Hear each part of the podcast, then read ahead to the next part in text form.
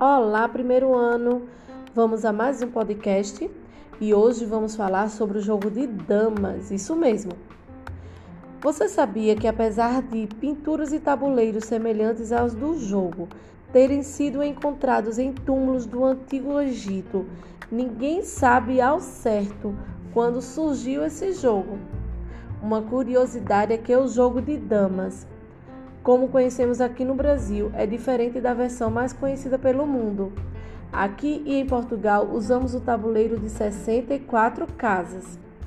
Já em outros países, o tabuleiro chega a ter 100 casas.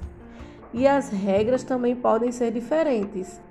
Uma delas determina que, enquanto aqui no Brasil a dama pode andar quantas casas quiser, além da peça que comeu, em outros países, ela pode fazer o mesmo movimento na diagonal, mas tem que parar na casa imediatamente após a peça que ela comeu.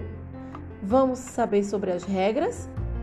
Primeiro, precisamos de um tabuleiro de xadrez, 12 peças claras e 12 peças escuras. Esse jogo pode ser jogado com duas pessoas.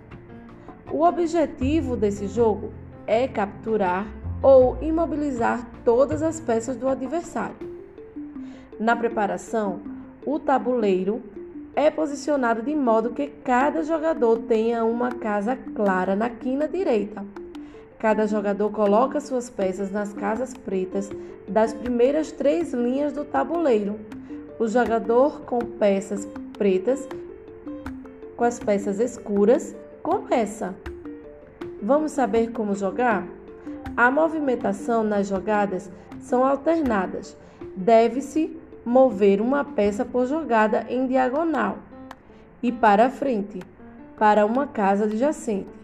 Só as casas pretas são usadas e não é permitido recuar as peças. Uma casa só pode ser ocupada por uma peça de cada vez.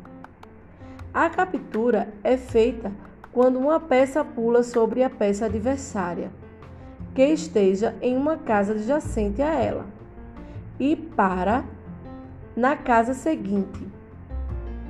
Ela pode, na sequência, continuar pulando outras peças a fim de capturá-las. A jogada termina quando não tiver mais peças adversárias para pular. Note que o primeiro movimento da captura deve ser sempre para frente, mas a partir daí é permitido na mesma sequência capturar para trás. As peças capturadas são retiradas do tabuleiro.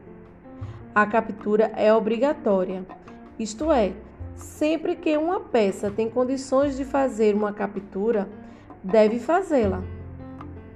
Gostaram de aprender um pouco sobre esse jogo de tabuleiro? Quem ainda tiver dúvidas, pede ajuda para um adulto. E então, divirtam-se, ok? Um grande beijo para vocês e bom jogo!